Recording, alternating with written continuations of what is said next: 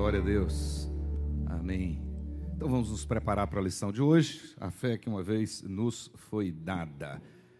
Os irmãos podem assentar.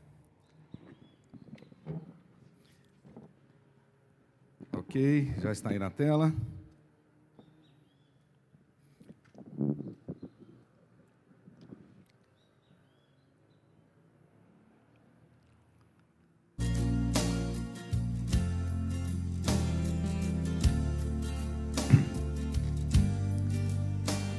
Longo desse tempo você já aprendeu esse hino das nossas lições. Pela fé que, Que uma vez me foi dada para seguir o Cordeiro de Deus. pela A graça de Deus enviada, todo mundo cantando, solte a sua voz. For para os céus, quero andar de valor em valor seguir a Jesus, meu Senhor. até que Um dia receba no céu a coroa que me dará Deus. de Deus quero Vestir a armadura para lutar com coragem e valor. Pois aqui a peleja é dura hostes do vil tentador. Quero andar de valor em valor E seguir a Jesus, meu Senhor. até Que um dia receba no céu a coroa que me dará Deus. em Jesus eu farei Mil proezas no combate, na fé e no amor. nele Tenho vigor e destreza para lutar e para ser vencedor. quero andar de valor em valor Amém. e seguir a Jesus meu Senhor até que um dia receba no céu a coroa que me dará Deus.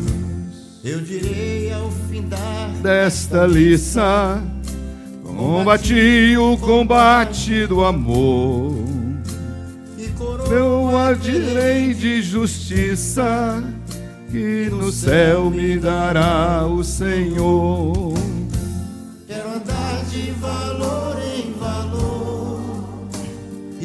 Seguir a Jesus, meu Senhor, até que um dia receba no céu a coroa que me dará Deus.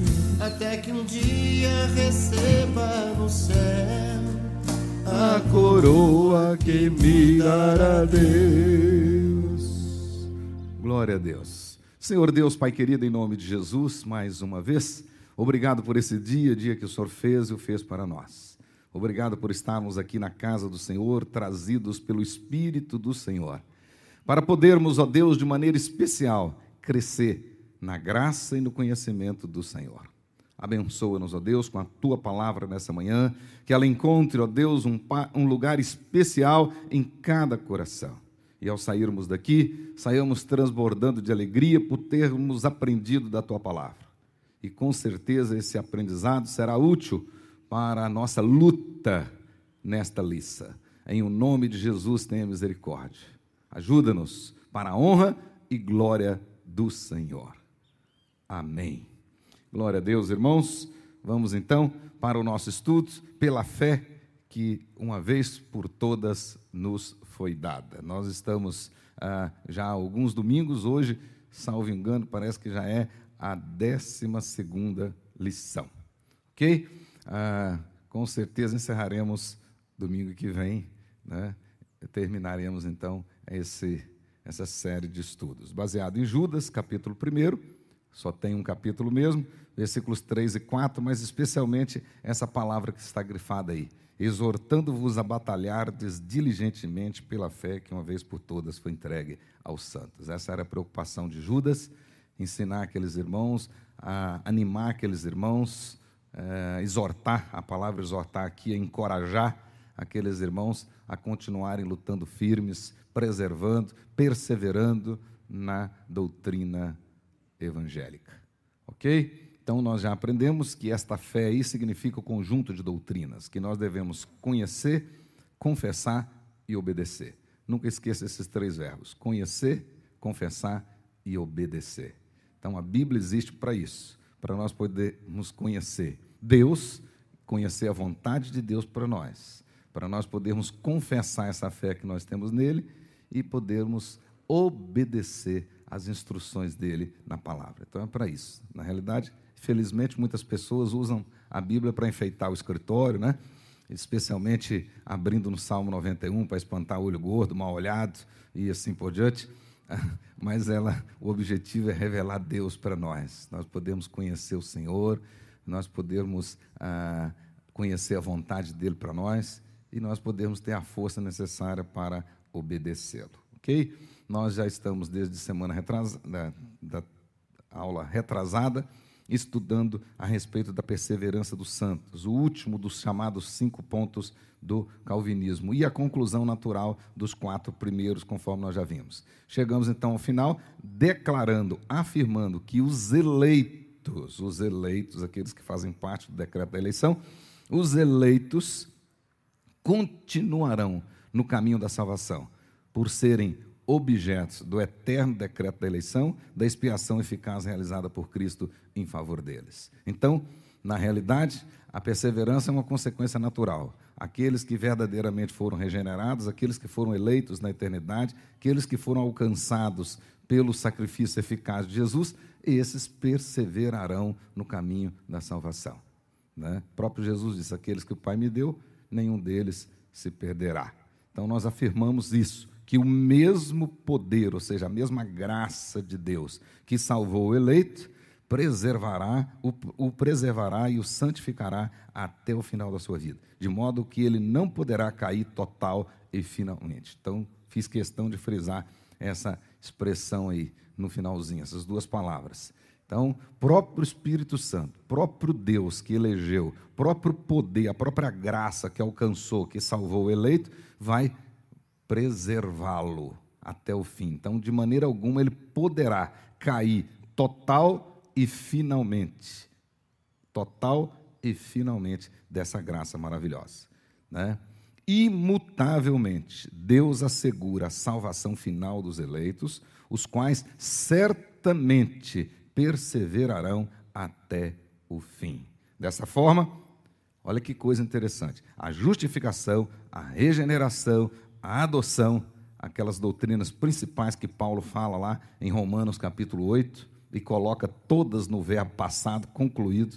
Então, a justificação, a regeneração, a adoção, e ele coloca lá até a glorificação, são irreversíveis.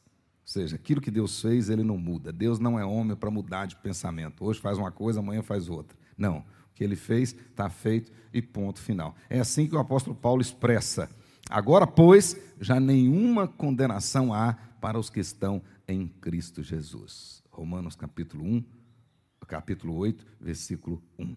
Então, nós podemos, é, confiado nos méritos de Jesus Cristo, declarar em bom e alto som: nenhuma condenação há para aqueles que estão em Cristo Jesus. Assim, à luz da Bíblia, nós podemos afirmar confiadamente: estou plenamente certo de que aquele que começou boa obra em vós há de completá-la até o dia de Cristo Jesus.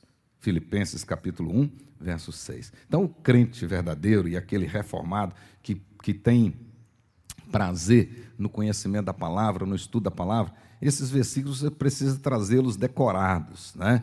porque eles aumentam a sua confiança, aumentam a sua fé, eles te consolam também, mesmo nos momentos difíceis. A doutrina da perseverança dos santos é uma das doutrinas mais consoladoras das Escrituras, porque você ter certeza que Deus não vai te desamparar, que Deus não vai te deixar, que a boa obra que Ele começou em você, Ele vai concluir, Ele mesmo vai concluir, essa torre não vai ficar pela metade, pelas metades, não vai. Isso consola o nosso coração para enfrentar, inclusive, essa pandemia, esse tempo difícil que nós estamos vivendo. Então, o crente precisa firmar na palavra de Deus. Em outras palavras, não há justificado que não será glorificado. Por isso é que, pela fé, inspirado pelo Espírito Santo de Deus, Paulo escreveu Romanos capítulo 8. E ele diz: aquele que predestinou, aquele que escolheu, aquele que elegeu, elegeu, aquele que justificou, aquele que santificou. E ele termina o texto dizendo: aquele que glorificou. Está no passado já. Então Deus já vê a obra de Cristo completa. Ele não vê a obra de Cristo se completando. Deus vê a obra de Cristo completa. E por isso ele aceitou completamente. A isto nós chamamos então de perseverança dos santos. Mas a despeito de toda essa clareza que eu mostrei para vocês agora, persistem ainda algumas perguntas. Primeira delas: pode o crente perder a salvação? Ainda persiste. Tem gente que fica insistindo com essas perguntas. Tem membros da nossa igreja que sofrem por causa disso, com medo de não ser salvo, de não estar salvo, e sofre, chora e carrega uma carga que não é dele. Tem muita gente sofrendo. Essas perguntas, o próprio diabo faz questão delas ficarem aí vivas e atuantes no planeta Terra, né? Ah, desde a época do apóstolo Paulo. Ao longo da caminhada cristã, o crente pode se perder, ou seja, ele foi trazido e colocado no caminho, agora ele pode sair desse caminho, ele pode se perder e não saber mais aonde vai chegar. São perguntas assim. A estas perguntas e outras, o cristão reformado, verdadeiro, o crente verdadeiro, justificado, né, regenerado, nascido de novo, esse responde a essas perguntas com convicção da seguinte maneira: primeira resposta, o regenerado e justificado em Jesus impreterivelmente será glorificado. Então, você já tira essa pergunta maluca da sua cabeça aí aquele que foi de fato lavado no sangue do Senhor Jesus, que foi de fato regenerado, conforme diz aí a resposta, que foi justificado, esse impreterivelmente, esse vai ser glorificado. Segundo, esse crente reformado, ele vai afirmar com convicção, não é da boca para fora, não. Não é um jargão que ele aprendeu aqui na igreja, né? Às vezes a pessoa está aqui dentro e aprende os jargões. Ô oh, glória, aleluia, né? paz do Senhor. E assim, aprende esses jargões, ele decora. Então ele é um, um papagaio, né? um papagaio que aprende algumas coisas. Né? tem um irmãozinho aqui da igreja que é São Paulino e apareceu no quintal da casa dele um papagaio corintiano. E o papagaio ficava lá da árvorezinha do pé de manga lá. Salve o Corinthians! Eu pensei, mas logo esse, mas isso é uma aprovação, né? Se fosse pelo menos um papagaio São Paulino, ia arranjar um jeito de ficar com ele aqui, mas espantou logo aquele papagaio de lá e tudo. Mas às vezes tem muito crente papagaio, ele aprende alguns jargões repete aquilo, mas ele não tem convicção no coração. Mas o que tem convicção no coração vai dizer o seguinte: uma vez salvo, salvo para sempre. Uma vez salvo, salvo para sempre. Não há revogação da salvação. Deus salvou hoje, amanhã ele pensou direitinho e revogou aquela salvação, mudou. Não. Não é como o Supremo Tribunal nosso faz aqui. Absolve, condena, condena, absolve, faz vai e volta. Deus não faz dessa maneira. Né? Absolutamente não. Por isso é que maldito o homem que confia nos homens. Nós precisamos confiar em Deus. Em Deus. O tribunal de Deus é infalível. E o dia do juízo final, muitos gritarão desesperadamente, porque o nosso Deus julga até a intenção do coração. A intenção do coração. Ok, então o crente verdadeiro, ele jamais, jamais perderá a salvação. Mesmo assim, mesmo assim, com tudo isso, uma contra-argumentação falaciosa também persiste. Né? Então a pessoa te fez aquelas perguntas lá, ou você mesmo está fazendo, vai para a Bíblia, responde, mas aí o inimigo vem com a réplica dele. Né? Ele não se dá por vencido e vem com essa contra-argumentação, que na realidade é uma falácia. Ela até tem uma cara de verdade, mas é mentira. E a contra-argumentação é o seguinte: se o crente não pode perder a salvação, então ele pode viver pecando e mesmo assim será salvo. Olha que coisa, essa é mais, mais terrível ainda. Isso aparece naquele livro de C.S. Lewis. Ele tem um livro. C.S. Lewis é muito famoso, né? um autor já morreu um tempo, mas muito famoso, criador das chamadas Crônicas de Nárnia, que virou filme, uma série e uma série de coisas. Então, ele escreveu um, um, um livro, uma alegoria, uh, e nesse livro o título é, é As Cartas é, é, do Inferno. Né?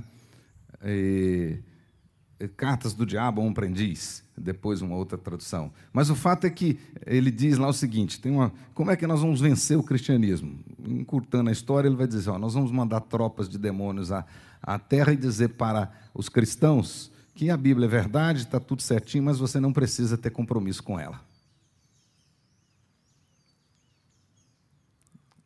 aí a gente vence os cristãos. Porque já tinha tido outras ideias, vamos mandar tropas à terra e, e, e acabar, matar os crentes. Aí o diabo presidente disse, não adianta, porque crente, quanto mais você mata, mais ele surge, isso é igual a erva daninha. Não adianta. Né? Aí disse, ah, vamos mandar é, tropas à terra e vamos queimar as Bíblias todas, acabar com as Bíblias, que não tendo Bíblia não vai ter crente.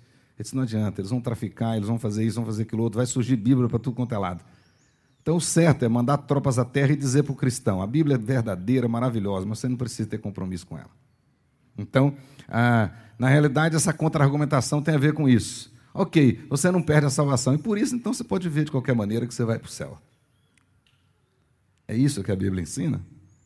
Né? Outra, outra contra-argumentação que diz assim: a certeza da salvação, ou seja, essa que muitos dizem que tem, essa certeza da salvação, argumentam eles, é, não se torna uma licença para a desobediência? Então, na realidade, você está dizendo que vai para o céu, e vai para o céu de qualquer maneira. Isso, na realidade, não é uma, uma licença para você pecar? O apóstolo Paulo respondeu essas perguntas desde o primeiro século. Né? Na realidade, ah, ele disse: não, de maneira nenhuma. Aí, noutra tradução, naturalmente que não, numa, na tradução na linguagem de hoje, de modo nenhum. Como viveremos ainda no pecado, nós, os que para ele morremos? Visto que, libertados do pecado, transformados em servos de Deus, tende o vosso fruto para a santificação e, por fim, a vida eterna. Então, num primeiro momento, a santificação tem dois a, salvação tem dois sentidos: fazer você virar santo e glorificar você na frente. Mas o grande objetivo da salvação é a glória de Deus. É a glória de Deus. Então ele escolheu um, um povo exatamente para a sua glória. Então, enquanto a glorificação não acontece, o objetivo é a santificação. Então o apóstolo Paulo diz: não tem razão você vir com esse argumento. Ah, então eu tenho certeza da salvação, eu posso viver de qualquer maneira. Então você não foi salvo, porque o objetivo primário da salvação é exatamente a santificação. Em segundo lugar, a glorificação, ou seja, você já está no caminho para a glorificação. E em última análise, a glória de Deus. Então, essa história que dizem aí, ah, eu tenho certeza da salvação, então posso fazer qualquer coisa, que mesmo assim eu vou para o céu, não é verdade, não é isso que a Bíblia ensina e não é isso que a doutrina da perseverança dos santos ensina também. Não. O propósito da salvação sempre foi, sempre será, até a volta de Cristo, a santificação. Depois da volta de Cristo, e nós estivermos glorificados, aí vem o propósito último, que é a glorificação de Deus, a adoração a Deus eterna. A glória de Deus eterna. Ok? Então vocês é, já sabem isso. O cristão reformado, o cristão bíblico, ele afirma que o regenerado e justificado em Jesus Cristo impreterivelmente será glorificado. E que uma vez salvo, salvo para sempre. Contudo, com isso ele não quer dizer, com essa afirmação, que o salvo não peca, que não há possibilidade do crente viver por um tempo afastado de Deus. Sim, existe essa possibilidade. E é o que nós vamos estudar daqui a pouquinho. O afastamento de Deus pode ocorrer entre os crentes. Todavia, o verdadeiro crente não ficará permanentemente nesse estado. Então, pecar é possível.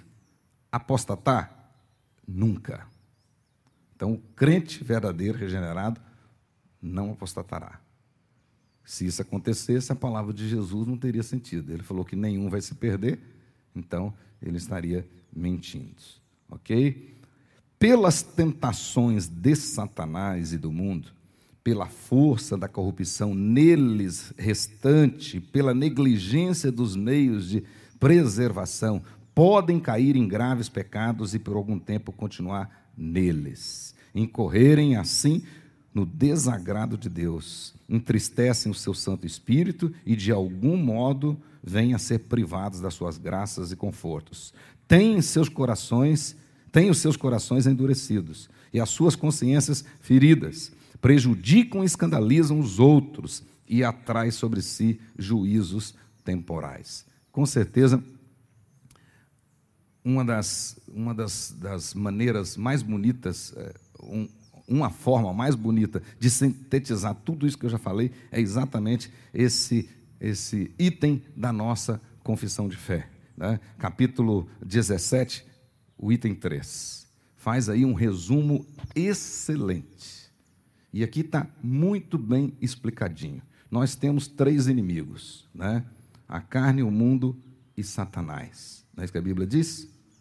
Então eu costumo ensinar assim: né? nós temos um inimigo de dentro para fora, que é a carne, ainda é, pecamino, ainda é pecaminosa, ainda é descendência de Adão, ainda nós carregamos essa natureza adâmica ainda, então, nossa carne é contra nós mesmos, nossos desejos são contra nós. Desde Gênesis capítulo 4, Deus já nos alertou a respeito disso. Ele diz: seus desejos serão contra ti, cumpre a ti dominá-los.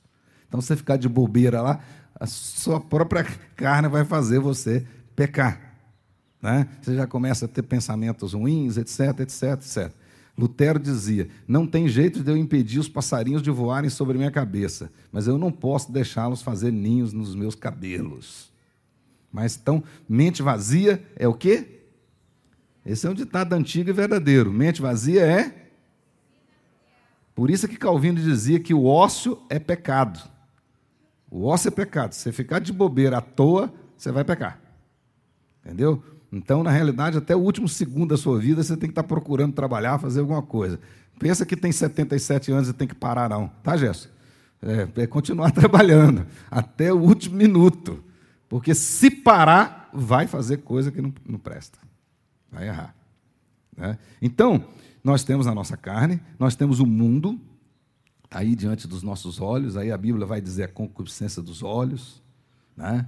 Aí você vê uma coisa, a televisão todo dia mostrando, você precisa disso, você precisa daquilo. Você já ouviu falar aqui daquela propaganda que eu acordei no outro dia? Você precisa de um castor. O colchão, né? O meu estava doendo para todo lado e eu acordei no outro dia achando que tinha. E vocês acreditam que eu acabei comprando um castor? Entendeu? Então, tá lá, concupiscência. O mundo vai mostrando, vai enchendo isso, gente. Daqui a pouco você começa a acreditar naquilo, etc, etc. Mas também tem Satanás. Então a gente tem uma tentação que sai de dentro, uma que vem de fora e outra que vem de cima. Todos os dias, ininterruptamente, dia e noite. Porque Paulo diz lá em Gálatas que a nossa luta contra a carne é diuturna. E tem muita gente que fica de bobeira, aí o inimigo vai realmente passar a perna nele. E não adianta colocar a culpa dele, não, porque ele já é culpado e condenado. Certo? Não vale nada. Então, o cara que já tem 300 anos de condenação, não adianta nada você colocar mais condenação nas costas dele. Com Satanás é a mesma coisa. Não adianta você dizer que foi ele que fez você pecar, porque ele já está condenado. O lago que arde com, show, com, com fogo e enxofre já está separado para ele. Pois bem, mas além disso, tem a negligência da nossa parte a preguiça espiritual, que nós vamos ver agora em Hebreus. A preguiça espiritual. O sujeito é preguiçoso, né? aquele cristão é preguiçoso, já está na igreja não sei quantos anos, mas não sabe nem quantos livros tem a Bíblia. Ainda, não sabe. E aí o pastor manda ler aqui, abre Apocalipse, ele está lá no meio da Bíblia procurando Apocalipse. Não tem lógica. É negligência. Então o inimigo sabe que ele está fraco, que ele é desconhecedor. Aí é fácil de induzi-lo. Lá em, em 2 Coríntios, Paulo diz que ah, o inimigo usa de sagacidade, de sutilezas. De sutilezas. Em Gálatas capítulo 6, ele usa a expressão ah, ciladas, mas no grego é estratégias. A palavra que está tá traduzida lá para ciladas é estratégias. Aí ele vai conduzindo, de repente o sujeito está longe do caminho mesmo, achando que está certo. Achando que está certo, convicto que está certo, mas está errado. Às vezes até com boas intenções, até bem intencionado, tipo Saul. Tipo Saul. Saul estava bem intencionado quando trouxe aquele monte de coisas de onde não deveria trazer. Deus tinha mandado destruir tudo e ele então ofereceu aquele sacrifício que achou que ia agradar a Deus. Deus rejeitou e rejeitou Saul também. Então, o melhor, o melhor, o mais importante desse mundo contaminado, contaminado está. Você não vai agradar a Deus com nada desse mundo, porque está contaminado. Ok? Então, tem negligência dos meios de preservação. Nós vamos ver daqui a pouco quais são os meios de preservação. Você negligencia a palavra, a oração, né? o jejum, a, os sacramentos, a comunhão, disciplina. Você negligencia. O sujeito vem aqui na Páscoa e no Natal e depois chega desesperado aqui, é o diabo me derrubou. Não tem lógico, mas vai mesmo. Né? Aí outros jovens né, não tem compromisso nenhum com a Bíblia, começa a namorar e resolve querer matar o diabo imprensado no meio. Vai dar problema. Aí depois, ah, foi o diabo que. Gente, olha bem. Então isso pode acontecer sim e tem acontecido. E essas pessoas que infelizmente têm essas dificuldades, essas lutas, se todos nós estamos sujeitos a elas, todos nós, quem pensa está em pé, veja que não caia. Então, é possível sim essa queda, é possível entristecer o Espírito Santo, né? e é possível por um tempo, exatamente por causa dessa atitude, ficar fora das bênçãos especiais da graça de Deus. Aí aquele sujeito que de fato é crente, mas está vivendo como filho pródigo, está comendo com os porcos. Devia estar comendo o melhor dessa terra, está comendo com os porcos. A Bíblia diz, né? Ah, aí tem os seus corações endurecidos, e o cara é temoso ainda, mas temoso. Você fala, ele é temoso, está apanhando igual pandeiro de pentecostal e é temoso né, continua lá, naquela é, situação, coração empedernido, diz o apóstolo Paulo aos Efésios. A consciência fica empedernida. E esses prejudicam e escandalizam a igreja. Então é triste, e aí é muito triste para o pastor. O pastor quer levar a coisa a sério e de repente ouve, ah, um outro fez assim, comprou e não pagou, o outro enrolou isso, o outro fez aquilo outro, não paga as dívidas, é mentiroso, é não sei o quê e tal. Isso dói o coração da gente. Dói. Mas acontece, infelizmente. Né? E essas pessoas trazem, atraem juízos sobre elas mesmas, ok? Então nós vamos ver agora o chá do xadrez. Agora, pois bem, nós temos afirmado, uma vez eleito, eleito para sempre, uma vez convertido, ou seja, regenerado, convertido para sempre, uma vez justificado, justificado para sempre, né? e uma vez salvo, salvo para sempre. Nós temos afirmado isso. Mas ah, o problema é como explicar. Agora abra na sua Bíblia e marca esse texto aí. Como explicar Hebreus capítulo 6, versos 4 a 8? Né? Frequentemente citado por aqueles que são contra a doutrina da perseverança dos santos. De fato, nós vamos aí agora diante de um texto dificílimo das Escrituras Sagradas. Hebreus, capítulo 6, versículos 4 até o versículo 8. Aqui na tela está o texto, mas é bom que você marque aí com a caneta na sua Bíblia, etc. E, tal, e depois, até com cuidado, com mais profundidade, busque conhecer o texto. Diz assim a palavra de Deus: É impossível, marque aí, pois para aqueles que uma vez que uma vez foram iluminados e provarem o dom celestial e tornarem-se participantes do Espírito Santo e experimentaram a bondade da palavra de Deus e os poderes da era que há de vir e caírem. Sim, é impossível que sejam reconduzidos ao arrependimento, pois para si mesmos estão crucificando de novo o Filho de Deus, sujeitando a desonra pública.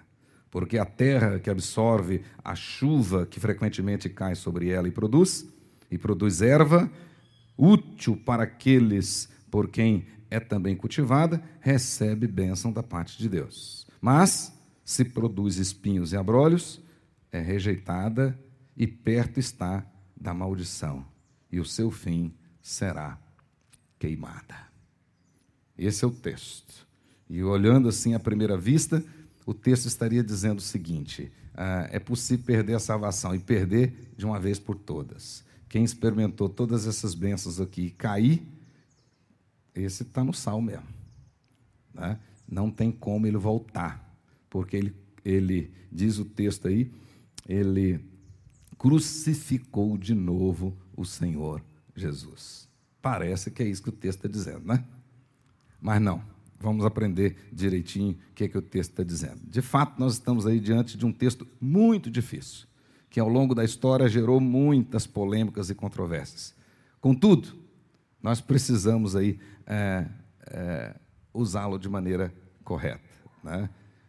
E as pessoas que usam esse texto para dizer que a doutrina da perseverança dos santos não é correta, a maioria deles é, esquece de fazer algumas perguntas-chave para o entendimento do texto, ah, coerentemente com, demais, com os demais contextos das Escrituras Sagradas.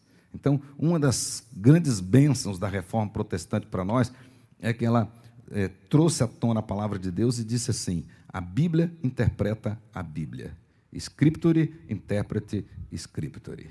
Isso é um princípio para nós. Então, quando se tira esse Hebreus 6 do seu contexto, aí, e as pessoas fazem isso, tira para dizer, olha, então a doutrina da perseverança está errada, porque aqui está dizendo que é possível cair e uma vez caindo não volta mais. Mas é isso mesmo que o texto está dizendo? Então vamos entender o texto à luz do seu contexto e do próprio propósito do autor da carta aos Hebreus ao escrever esse texto inspirado pelo Espírito Santo de Deus. Então nós temos que fazer algumas perguntas ao texto. Todos aqueles que estão participando dos grupos pequenos, desde antes da pandemia, e graças a Deus nós temos vários grupos pequenos que continuam trabalhando ainda hoje, usando da tecnologia, alguns já estão voltando até presencialmente, parabéns. Mas todos esses que fazem parte dos grupos pequenos já aprenderam os três passos de um estudo indutivo. E o reformado, ele estuda a Bíblia de forma indutiva parte do texto para o conhecimento, e não do dogma para o texto. Aí é dedutivo. Nosso sistema de estudo da Bíblia, nós crentes, né, protestantes, reformados, nós estudamos a Bíblia a partir do sistema indutivo, do método indutivo de estudo da Bíblia. E esse método tem três, tem três passos. O primeiro é a observação. Você não pode ler o texto e sair aí, né, apavoradamente falando e tal. Se você ler esse texto do jeito que eu li aqui agora e sair, você vai dizer: é, de fato, o sujeito aqui pode cair caindo está no sal mesmo, não tem nem volta para ele. Caiu, nem ora mais por ele, porque isso não tem jeito. Então você vai sair falando isso. Mas nós primeiro temos que observar o texto. O crente verdadeiro, ele lê, lê de novo, lê a segunda vez. A história diz que Calvino, para pregar num texto da Bíblia, ele lia o livro oito vezes. Então, leia de novo. Aí depois que você leu noutras versões, tem muitas pessoas que chegam para mim e dizem, pastor, tem dificuldade de entender a Bíblia. Na essência, a maior dificuldade dele não é nem com a Bíblia, é com português mesmo, é com vernáculo. E aí qual é o segredo? Leia em outras versões porque vai te esclarecer. De repente, a versão que você está lendo é uma versão mais antiga. De fato, as palavras não fazem muito parte do seu, do seu vocabulário, do seu dia a dia. Às vezes, os mais jovens. Então, lê numa outra versão, lê de novo numa outra versão, umas três, quatro versões, que aí a sua mente já vai abrir. Aí depois você tem que perguntar o texto, fazer perguntas chaves para o texto. Né? O que, que o texto diz? Então, nós temos que perguntar lá: o texto está falando de salvação? Se alguém pegou esse texto, capítulo 6, e trouxe para o contexto da salvação, porque a doutrina da perseverança dos santos está no contexto da salvação. Não é isso que nós estamos estudando aqui esse tempo todo? E a pergunta é: o crente pode perder a salvação? Ele pode cair e perder a salvação? Ou não? Então, nós estamos falando de salvação. Agora a pergunta é: esse texto capítulo 6 de Hebreus, está falando de salvação? Segundo, ele está falando da possibilidade de perdê-la. Ou seja, se ele estiver falando de salvação, ele está falando de possibilidade de perder a salvação? Terceiro, para quem o escritor está falando? A pergunta é: ele está falando para crentes regenerados, crentes verdadeiros? Esses aqui, hipoteticamente, que caírem esses eram crentes verdadeiros, admitindo a hipótese de alguém cair? Mas a pergunta, dizendo, ele está falando para crentes regenerados? Ou estaria ele falando para crentes nominais? Então, olha, as perguntas já vão começando a abrir a nossa mente aonde a gente deve chegar. E a outra pergunta: qual é o sentido do texto para o crente hoje? Hoje, você está lendo a Bíblia hoje, qual é o sentido do texto para você hoje? Se você não fizer essa pergunta, você vai inclusive incorrer em outros erros, até aparentemente mais simples. E assim a gente tem visto, tem muitas pessoas usando determinadas profecias hoje, declarando, e aquela profecia já foi cumprida. Nem tem sentido mais e não vai cumprir de novo. Aquela não. Então, o profeta, por exemplo, ele tinha sempre uma visão presente de médio prazo e de longo prazo. Profecia, às vezes, tinha algo para se cumprir ali na vida do profeta, no, no, no tempo de vida do profeta. Tinha é, algumas profecias para se cumprir adiante com Israel ou com a própria primeira vinda de Jesus. E algumas profecias referindo-se à segunda vinda de Jesus. Essa ainda nem aconteceu ainda. Perceberam? Então nós temos que fazer perguntas ao texto. A Bíblia, Deus nos fala por ela, então você tem que conversar com a Bíblia, é assim que estuda a Bíblia. A Bíblia não é um livro comum, não é um livro de história, outra coisa que você pega lá e lê de carreirinha e vai. Não. Você tem que conversar com a Bíblia, porque é a palavra de Deus, é Deus falando com você. Pergunta. E o papel do Espírito Santo, o ministério do Espírito Santo é exato hoje. Hoje o Espírito Santo não está inspirando ninguém, não. Hoje o Espírito Santo ele ilumina, a inspiração já aconteceu, os livros inspirados já estão aí.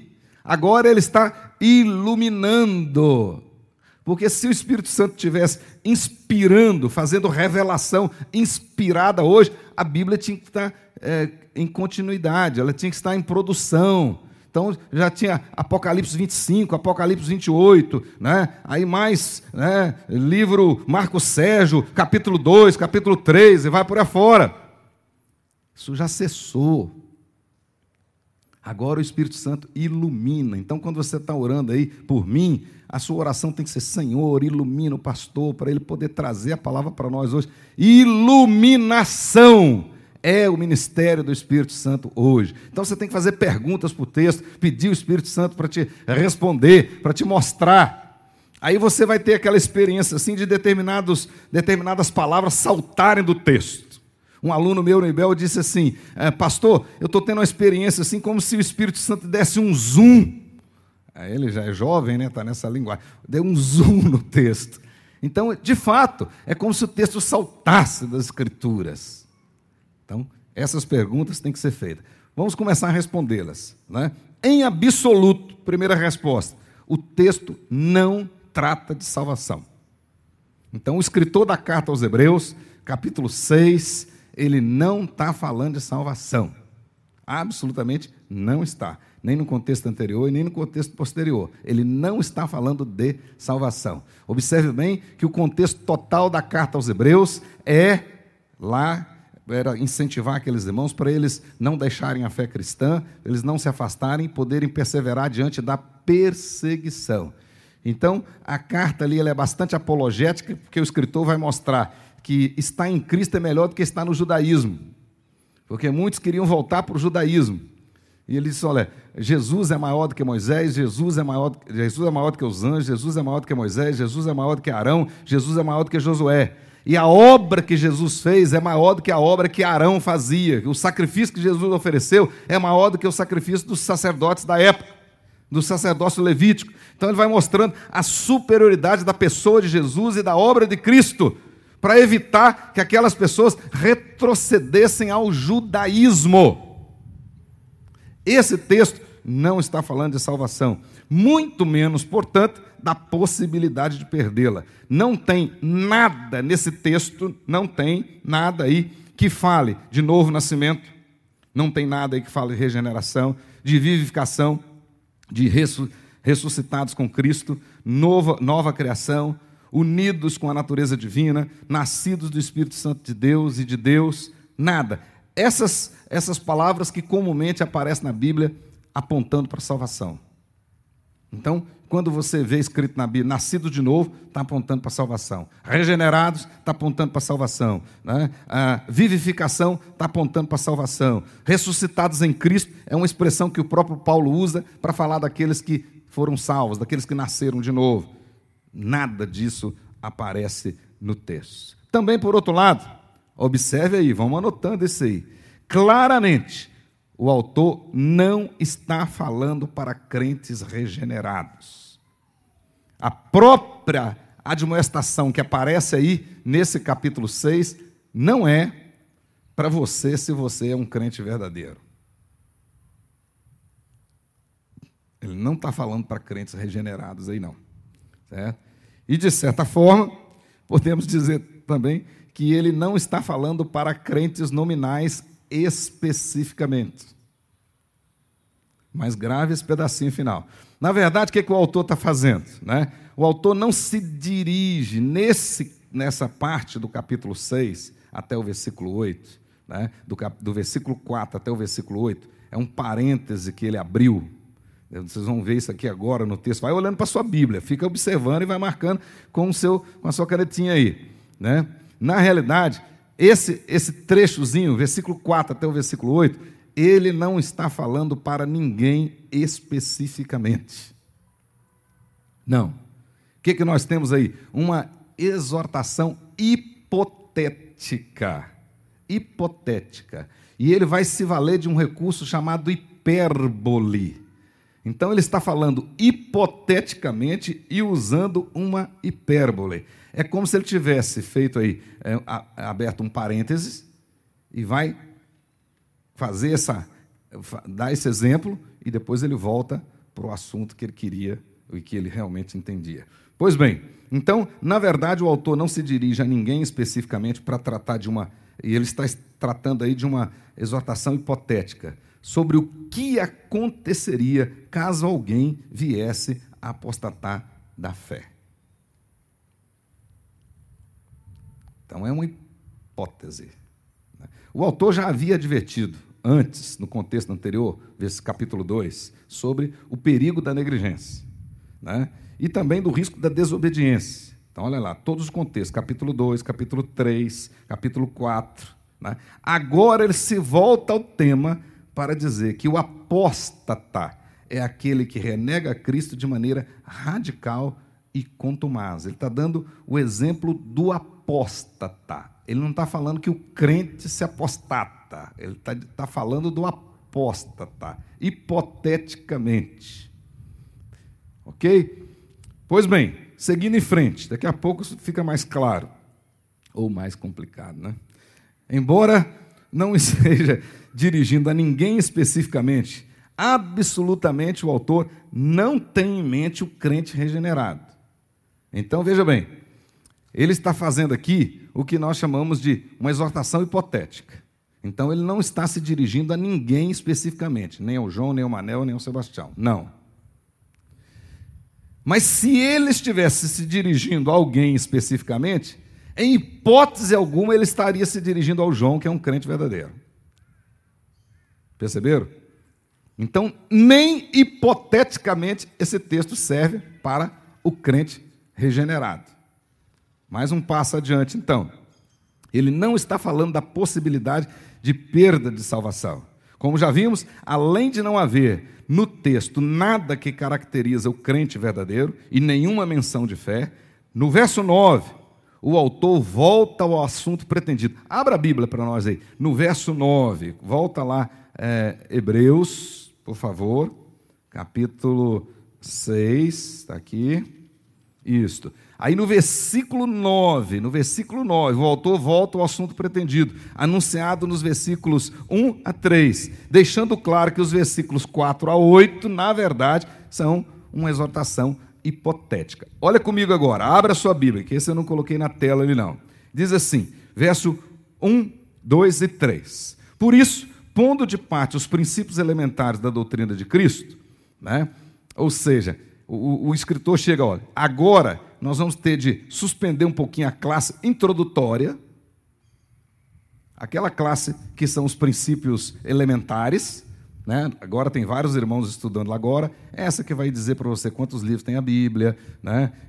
Qual, o que, que significa Jesus, o que, que significa Cristo, que, que, os princípios elementares. Vamos colocar de parte um pouquinho agora, diz ele aí, certo? Deixando-nos levar para o que é perfeito, ou seja, vamos dar um passo a mais, vamos mais, mais maturidade. Né? Não lançando de novo as bases do arrependimento, de obras mortas e da fé em Deus. Vamos deixar de parte agora. O ensino de batismo, da imposição de mãos, da ressurreição dos mortos e do juízo eterno. Esses princípios elementares nós vamos deixar de parte agora. Olha o que ele diz no versículo 3: Isso faremos, é futuro, lá na frente, se Deus permitir. Aí ele abre um parênteses, fala do versículo 4 até o versículo 8. Agora no versículo 9, veja comigo no versículo 9 o que, que ele vai dizer. Né? Quanto a vós outros, todavia, então agora ele voltou para nós. Perceberam?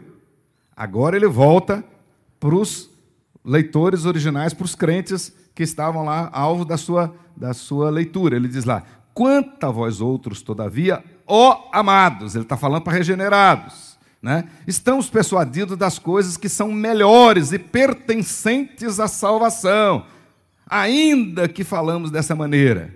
E aí agora ele vai e voltou a, a esse assunto agora e vai dar sequência. Então veja aí, a partir do verso 9, o autor se dirige aos crentes regenerados para falar-lhes das coisas que são melhores e pertencentes à salvação. Os princípios elementares continuaram de parte, continuaram de lado. Eles, mais na frente, nós vamos voltar a eles se Deus permitir. Mas agora vamos dar um passo mais para frente, vamos falar de coisas maiores, outro patamar aqui. É isso que ele estava dizendo. Né? Então, o autor identifica os crentes regenerados, aí, a partir do versículo 9, pode marcando na sua Bíblia aí, ó. Agora ele está falando para crente regenerado. Então significa que os versículos 4 ao versículo 8, ele não estava falando para crente regenerado. É um parênteses que ele abre aí. É uma exortação hipotética. Marque isso na sua mente, no seu coração. Agora ele volta para nós, para os crentes regenerados, né? e vai identificar esses crentes, ou seja, na mente do autor, o que é um crente regenerado? Ele vai dizer: aquele que é identificado pelo seu trabalho, pelo seu serviço de amor operante. Verso 10, olha o que ele diz lá: porque Deus não é injusto para ficar esquecido do vosso trabalho e do amor que evidenciaste para com seu nome, pois servistes e ainda servis aos santos. Agora ele está falando para crente verdadeiro, que estava servindo e estava sofrendo, estava sendo perseguido, que o problema era a perseguição. Ele diz: Olha, vocês podem ficar tranquilos, Deus não vai esquecer de vocês, não vai esquecer do trabalho de vocês, da seriedade de vocês, Ele não vai abandonar vocês. É isso que ele está dizendo. Aí vai agora, versículo 11. Né, ele identifica esses crentes pela diligência perseverante e pela plena certeza da esperança. Olha aí, irmãos, olha o verso 11. Desejamos, porém, continue cada um de vós mostrando até o fim a mesma diligência para a plena certeza da esperança, essa esperança que é a volta de Jesus, a salvação eterna. Esse é o crente regenerado, não é aquele que aparece hipoteticamente no versículo 4 até o versículo 8. Lá, hipoteticamente, ele está falando lá do apóstata. Que ele não disse se é o João, se é o Sebastião, se é, se é o Manuel. Não. Estão entendendo? Amém? Posso seguir? Então veja lá, mais uma identificação, agora no versículo 12. vai dizer que os regenerados verdadeiros são imitadores de Cristo, ou seja, pela fé e pela longanimidade, são herdeiros das promessas. Olha que coisa, está óbvio que não tem relação nenhuma com esses que estão aqui para trás. E que, porventura, desses aqui pudesse cair nesse problema aqui de trás. Então, olha, ele diz no verso 12: Para que não vos torneis indolentes.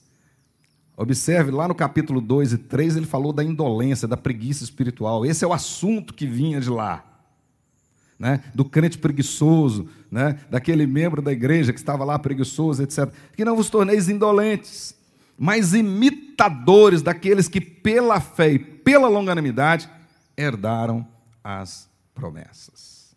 Então, esse é o crente regenerado. Então, nenhuma dessas coisas é dita a respeito dos apóstatas.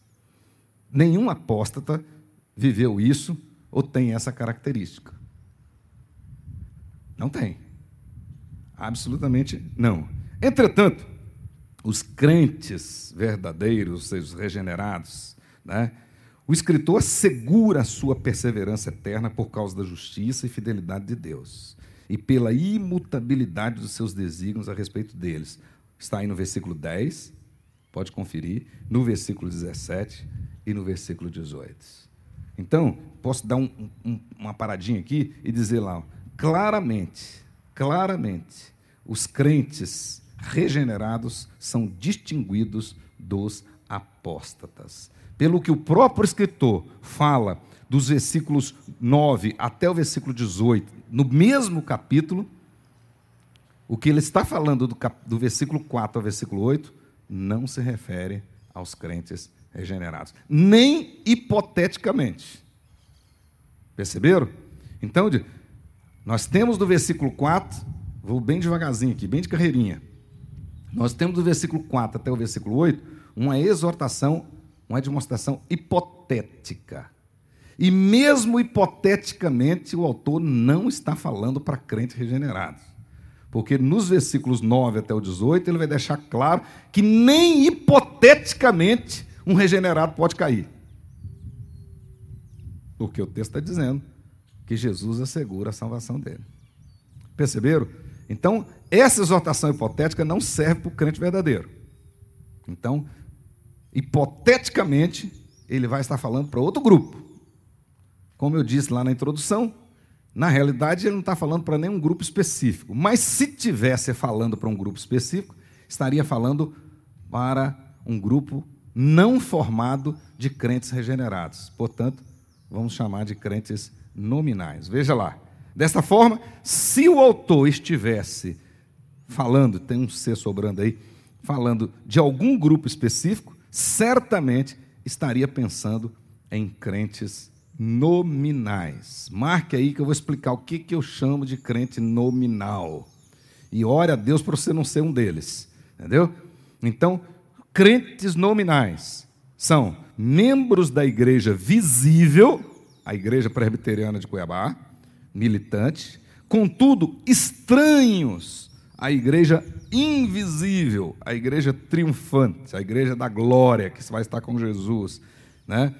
Os iluminados que aparecem no texto, né? Os que foram iluminados, versículo 4, que diz aí, esses iluminados, na realidade, é uma expressão que se usava muito naquela época, referindo-se aos batizados então já tem até alguma versão mais moderna aí que vai trocar essa palavra por batizados. Então, os que foram batizados, porém não salvos. Você que está me ouvindo aqui, os que estão em casa, você já viu ou acredita que tem muita gente que foi batizada e não se converteu? Tem ou não tem? Óbvio que tem. Vai lá no Carumbé para você ver. Muitos lá, fui batizado, etc. Estou aqui, doutor, mas eu sou inocente. Não é isso? Tem, sim. Pois bem, admitindo a forma hipotética, nós vemos aqui crentes nominais, ou seja, membros da igreja visível, contudo, não eleitos.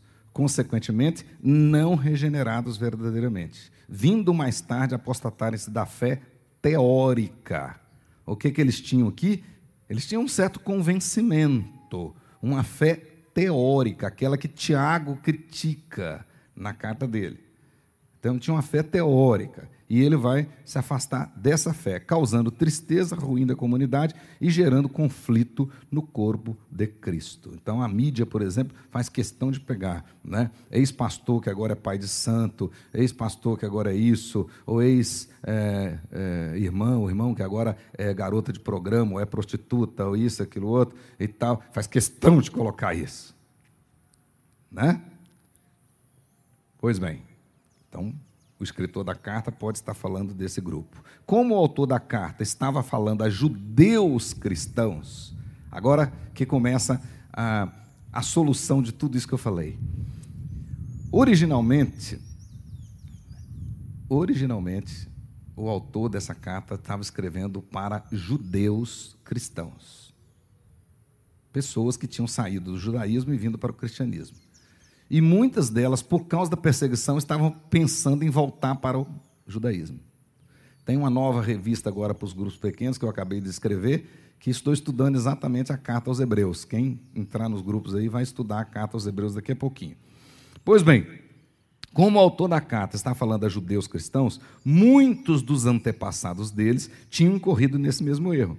Muitos israelitas, agora observe comigo e acompanhe aí para vocês verem muitos israelitas, muitos deles, muitos mesmos, depois eu vou dar um chute aí na quantidade, eles presenciaram as dez pragas do Egito, viram a morte dos primogênitos, a última delas, atravessaram o Mar Vermelho, e o apóstolo Paulo, escrevendo aos Coríntios, diz que a travessia do Mar Vermelho foi um batizado.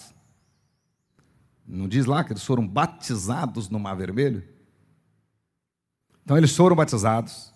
Então vai somando aí na sua mente. Né? Viram as pragas, viram os primogênitos mortos, né? foram batizados no Mar Vermelho. Ah, aliás, antes disso, pintaram os umbrais das, das portas com sangue do cordeiro, da, das portas da casa deles, e o anjo passou por cima da casa deles. Né? Ah, é, foram guiados pela coluna de fogo, foram ah, protegidos pela, pela pela nuvem do sol, né? foram protegidos do sol pela nuvem, comeram o maná do deserto, beberam das águas de Mara e Elim, firmaram com Deus o pacto sinaítico e receberam a lei lá no sopé do Monte Sinai.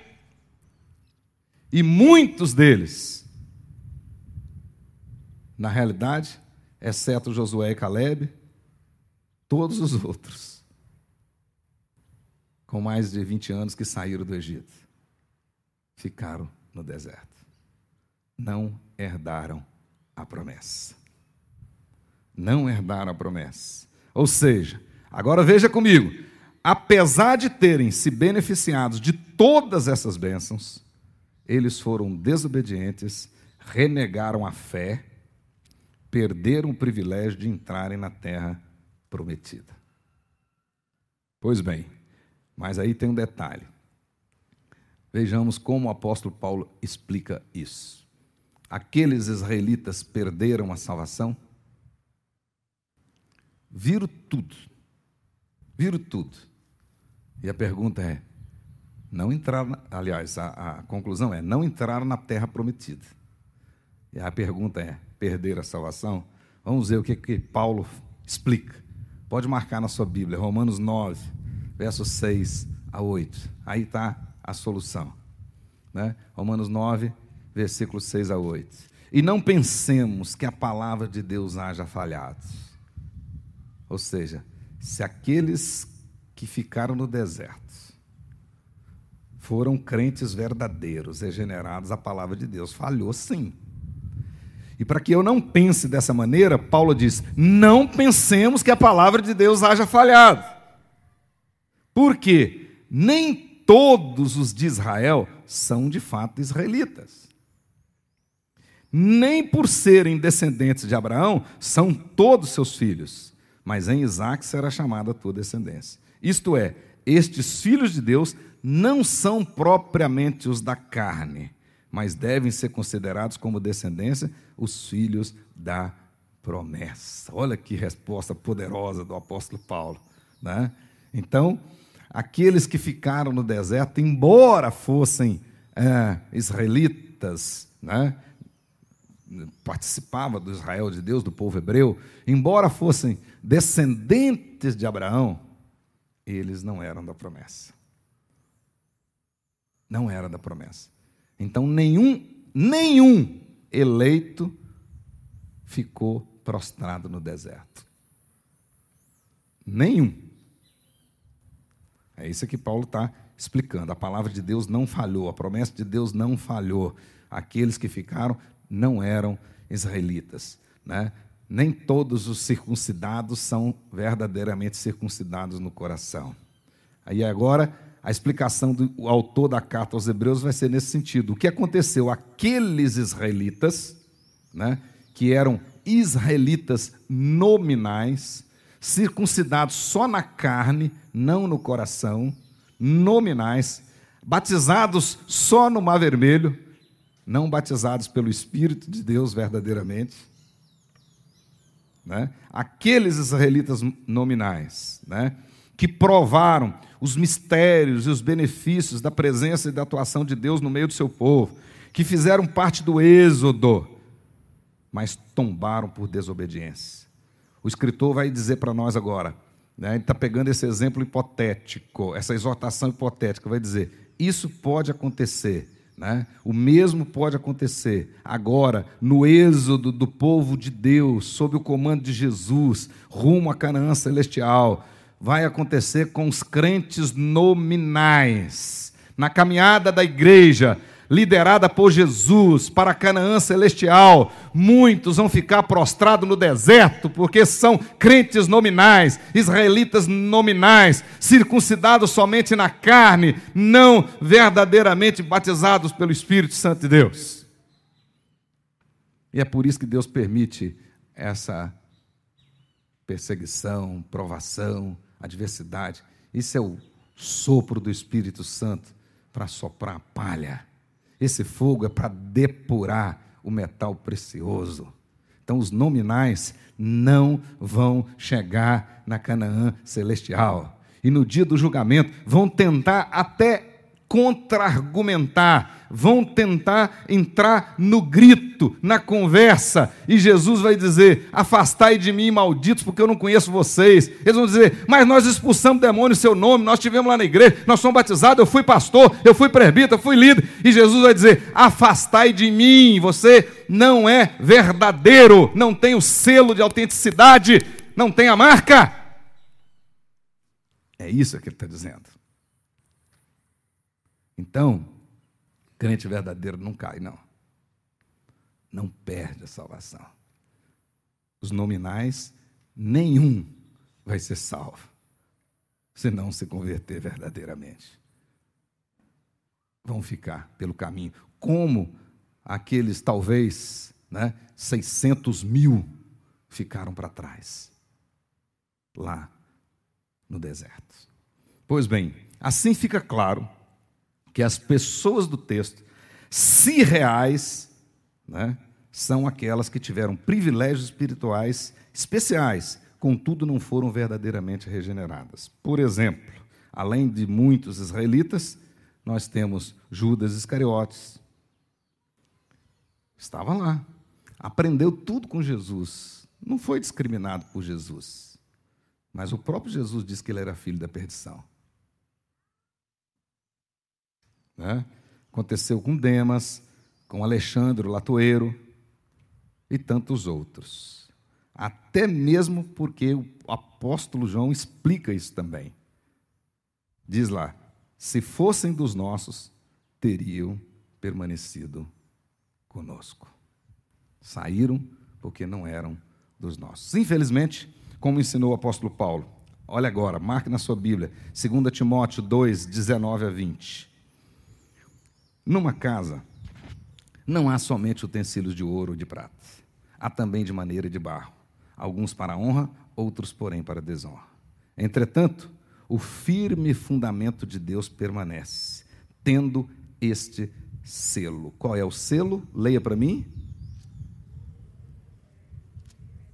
mas ficou muito baixinho. Desse jeito ele não conhece, não, né? Quem que é? Qual é o selo?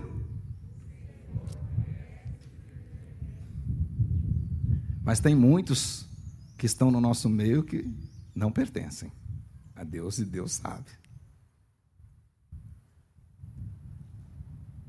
Até parecem conosco, né?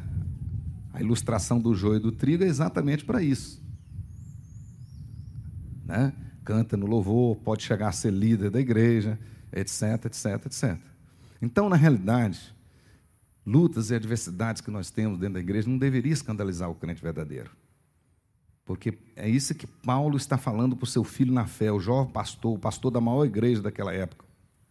E talvez estivesse até com alguma crise ali, né, por ver determinados comportamentos e tudo. E Paulo então escreve até para consolar Timóteo: diz, Olha, Timóteo, fica muito preocupado não, porque numa casa tem utensílios de várias maneiras, de vários tipos e com vários propósitos. Então não fica preocupado, não. Agora, guarda no seu coração e se firme bem que o selo de Deus, né, o firme fundamento, é o Senhor conhece os que lhe pertencem. Eu, às vezes, não conheço, mas Deus sabe. Então, na realidade, ah, em suma, quando a Bíblia usa expressão tais como apostataram, caíram da graça, se caírem, que é o que diz lá no texto, né? Ah, saíram do nosso meio, né? amou o mundo, dentre outras. Essencialmente, a, o que a Bíblia está dizendo, não significa que tais pessoas eram eleitas, redimidas, regeneradas, salvas e perderam a salvação. Certamente, todas essas exortações, demonstrações, estão falando para crentes nominais, membros e remissos, ou seja, não foram remidos, mas estão aqui no nosso meio, da igreja visível. Isso tem muito, porque naquele dia, quando se fizer a chamada, Jesus vai separar os cabritos dos bodes, das ovelhas, e vai dizer para os fiéis: entra no gozo do seu Senhor. Então, para encerrar, a pergunta é: mas, pastor, qual é o propósito então das muitas advertências na Bíblia contra a apostasia? Porque esse parênteses, versículo 4 até o versículo 8, na realidade é uma advertência contra a apostasia. No contexto da carta, a apostasia ali estava acontecendo com aqueles que eram agora cristãos judeus, querendo voltar para o judaísmo. E o escritor então vai é, dizer adverti-los do perigo daquilo. E, mas aquilo serve para nós, os verdadeiros crentes. Em que sentido? Então vamos ver lá. Primeira coisa, então tem sentido duplo, dois lados da mesma moeda. Por um lado, Deus usa como meios para fazer com que os salvos perseverem. Então, nós estamos pregando a respeito da doutrina da perseverança dos santos. E como essa perseverança acontece? Então, Deus estabeleceu os meios. E o Espírito Santo agora vai agir na vida do eleito para ele desejar esses meios cada vez mais. Então, veja bem, esses meios, né, embora o crente seja guardado pelo poder de Deus para a salvação, Deus usa os meios para alcançar o seu objetivo. Quais são os meios? A palavra, a oração, a comunhão, o exercício da disciplina e o correto uso dos sacramentos. São os meios, que na teologia nós vamos chamar de meios de graça. Então, o crente regenerado, verdadeiro, o próprio Espírito Santo vai trabalhar no coração dele para ele desejar esses meios, para ele usar esses meios que Deus deixou para a perseverança dele, para preservação dele. Então ele vai querer usar. Se você tem preguiça e não está usando esses meios, né, de repente de fato você não é salvo, não é verdadeiramente regenerado, porque você não está sentindo o Espírito Santo te levar ao uso desses meios. Pois bem, ah, tudo isso coopera para o objetivo final, para que o objetivo final seja infalivelmente alcançado. Então, toda essa questão surgiu lá ah, em 1619, lá no século XVII e surgiu um documento a partir daquela discussão que nós chamamos de ah, os cânones de Dort. Olha o que, que diz no artigo 14 do capítulo 5 dos cânones de Dort. Deus iniciou a sua obra da graça em nós pela pregação do Evangelho. Não é isso que acontece? A fé vem pelo ouvir, ouvir o quê? Não é um ratinho, né? não é a Globo, não é isso. É ouvir a palavra de Deus. A fé vem pelo ouvir ouvir a palavra de Deus. Então vem por meio do Evangelho.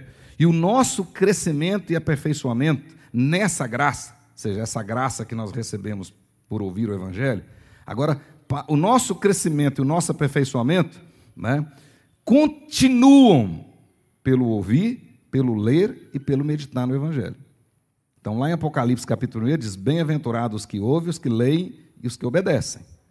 As Escrituras Sagradas.